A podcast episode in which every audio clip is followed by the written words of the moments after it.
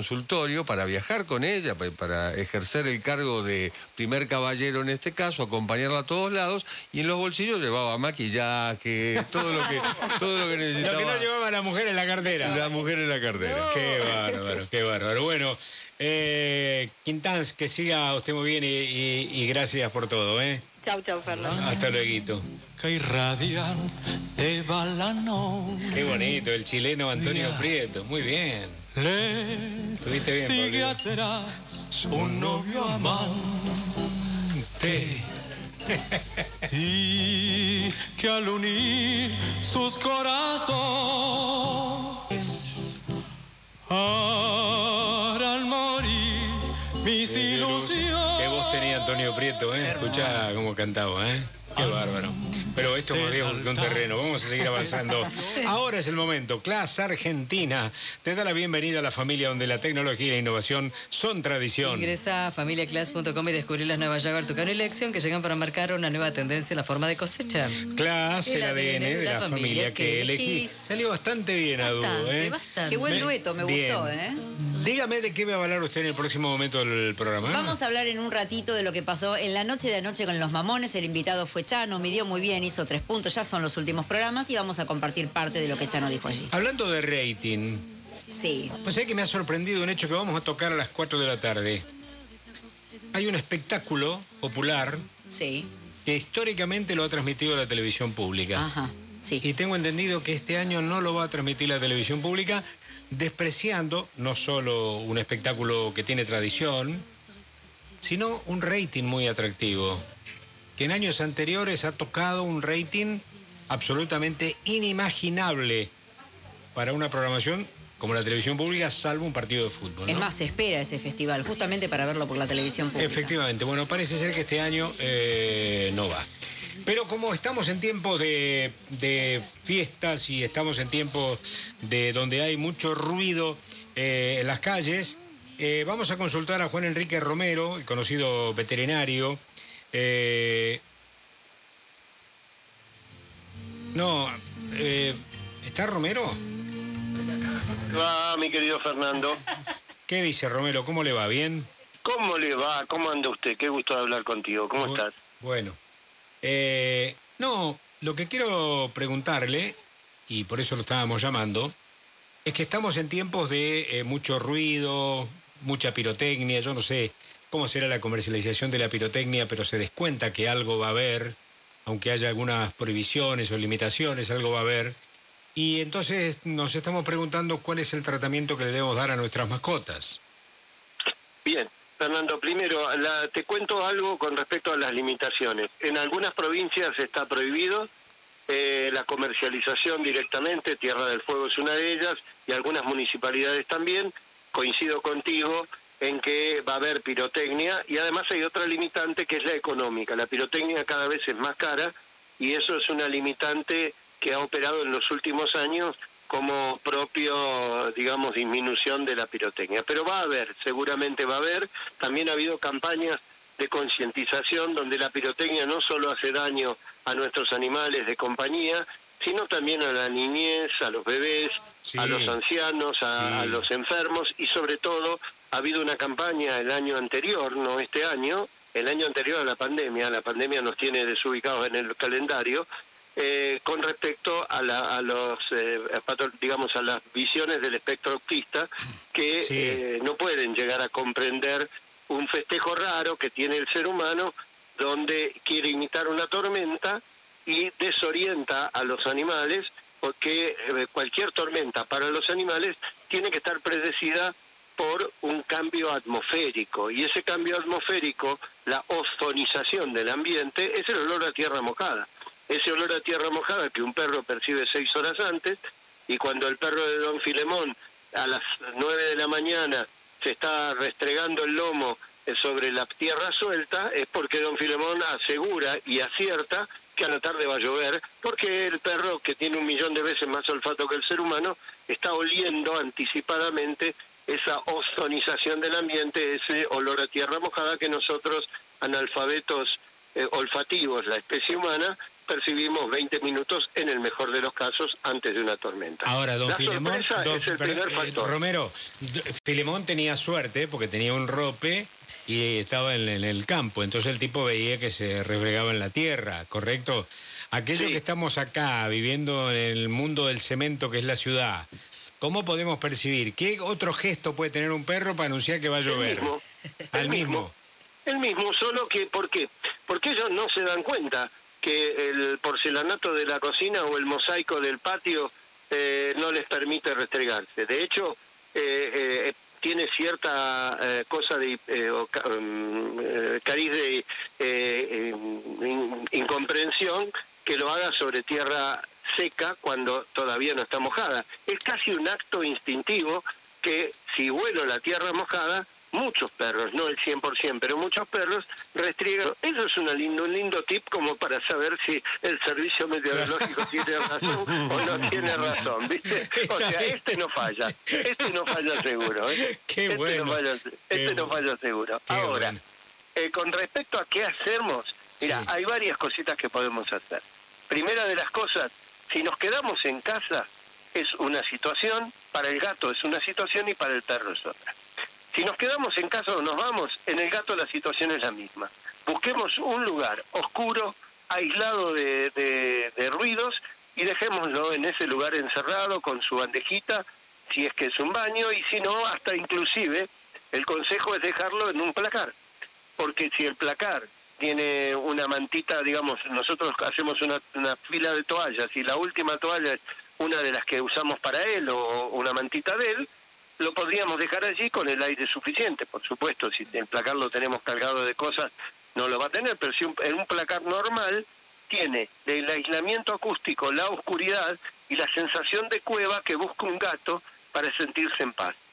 Eh, en el caso del perro, si estamos con él, podemos darte algún tip para ir acostumbrándolo. Para ir acostumbrándolo a los ruidos, de, a la pirotecnia sonora, tanto de Navidad, sobre todo la de fin de año, estamos en tiempo.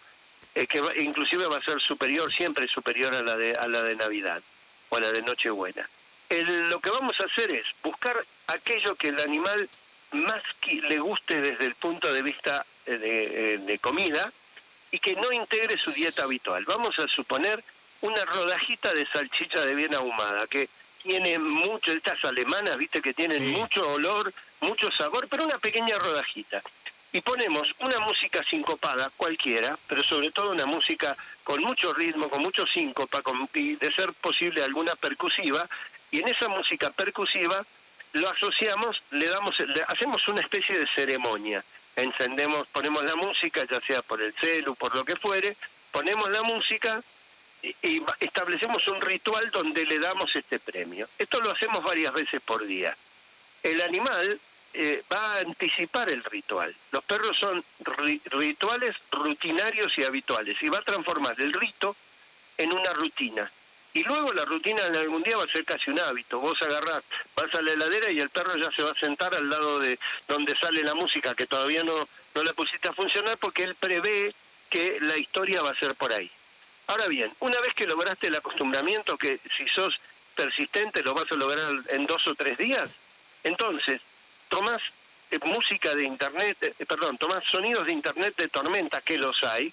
Hoy a la mañana contaba esto en, un canal de televisión y el propio sonidista me ponía sonidos de tormenta cada vez crecientes, que los hay, hay cantidades, y entonces vas quitando la música y poniendo los sonidos de tormenta, asociándolos con el placer de esa rodajita de algo que es- muy rico eh, para ese animal. Y entonces le vas a ir ganando al circuito del miedo, al circuito del pánico, que eh, vas a generar un nuevo circuito de placer donde se va a asociar esa tormenta ficticia, esa tormenta sorpresiva de la pirotecnia con esto. Esta es una posibilidad. La otra que existe, vos te acordás y seguramente lo has conocido, yo lo he conocido, que Roberto Galán decía que hay que besarse más y yo le agrego que hay que abrazarse más. Claro. Bueno, el abrazo, el abrazo que generaba el, el famoso, ¿te acordás el famoso eh, eh, chaleco eh, de fuerza? El chaleco de fuerza que se le ponía a la gente enajenada en realidad se pensaba que simplemente por contenerlo eh, era una cuestión mecánica. Después se comprobó que el autoabrazo era lo que calmaba a estas personas violentadas Ah, por, fuera eso, de su por estado. eso eran las mangas para atrás. ¿Viste? ¿Viste? O sea, la manga para atrás comenzó todo como una manera ingeniosa de eh, contener a una persona, Claro. pero en realidad se estaba autoabrazando. Los estudios posteriores en, en psicología determinaron que ese autoabrazo era el que calmaba. Entonces, un, un ingenioso médico veterinario norteamericano diseñó los eh, chalecos que comprimen al animal. Se pueden comprar en grandes tiendas de animales de compañía, pero son muy caros porque son importados. Son chalecos que comprimen al animal como si lo abrazaran y el animal se calma. Entonces yo te voy a dar un tip. Eh, ¿Viste las vendas elásticas, esas que se usan en medicina humana, que son unas Sí. vendas de unos 10 centímetros Sí. y son elásticas y vienen en un rollo? Sí. Bueno, tomás una de esas rollos, de, esos, de esas eh, vendas, se lo colocás por debajo del cuello al animal, cruzándolo por el, por el dorso del cuello, luego lo pasás por el medio de las manos, de los miembros anteriores, Sí. lo volvés a cruzar sobre la cruz, lo volvés a cruzar abajo, nuevamente arriba, nuevamente arriba y lo, lo digamos, lo, lo, lo atás eh, con cierta compresión, por supuesto, razonable. Esa compresión que tiene el animal va calmando, va bajando de decibeles y es una manera de, sumado a lo que te conté antes, si esto lo haces en los momentos eh, críticos, podés llegar a, un- a una, digamos, a, un, a, a tratar de zanjar naturalmente esta, esto que puede generar miedo o pánico. Y un detalle importante, no sobreactuar la protección del animal, porque la protección del animal sobreactuada lo que va a generar es eh, que el animal comprenda de nosotros en el sentido de eh, mm, si mi dueño está actuando de esta manera, lo más probable es que estemos generando un problema, eh, digamos que estemos reaccionando ante un problema real. Obviamente que el ideal es que no haya pirotecnia. Y si vamos a recurrir a los sedantes, nunca la automedicación, nunca el vecino, nunca el consejo de un muchacho que pasó una vez por la puerta de una facultad de veterinaria, sino siempre con nuestro veterinario de confianza, que será el único que determinará en la circunstancia y el tipo de droga que le dará, pero siempre ensayándola antes porque este tipo de drogas tienen lo que se llaman efectos paradojales, que son efectos contrarios a lo que deseamos. Escúchame. Yo no tengo una venda, además yo tengo un perro salchicha, si lo llevo a vendar parece ser que estuviera un chacinado. Bueno, igual te digo, las vendas estas que yo estaba imaginando son muy gruesas para un perro Está bien, salchicha. está bien, está bien, bueno, bueno. Pero yo, pero suponete... Pobrecita. suponete... Ya me lo estoy imaginando vendado. Yo también.